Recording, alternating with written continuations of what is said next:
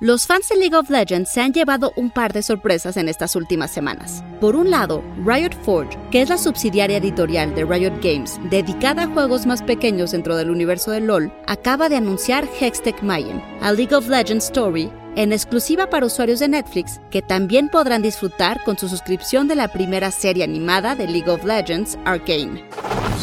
Institute.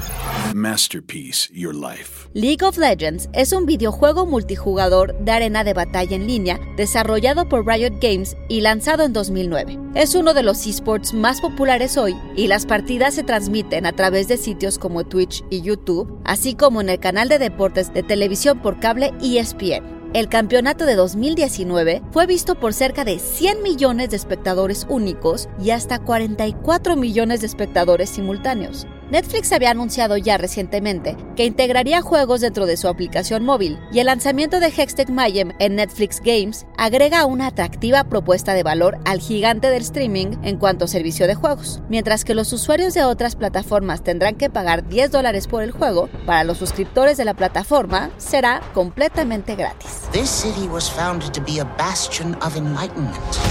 We are the city of progress and our future is bright. We were once one tribe. Now, we are houses divided.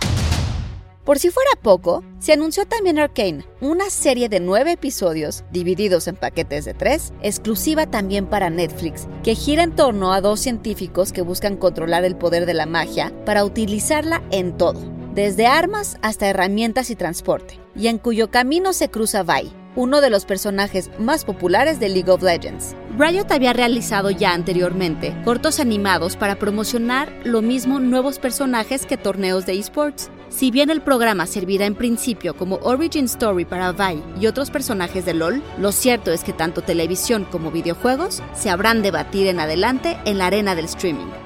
Idea de Blanca López y John de Antonio Camarillo, con información de The Verge. Y grabando desde casa, Ana Goyenechea. Nos escuchamos en la próxima cápsula SAE.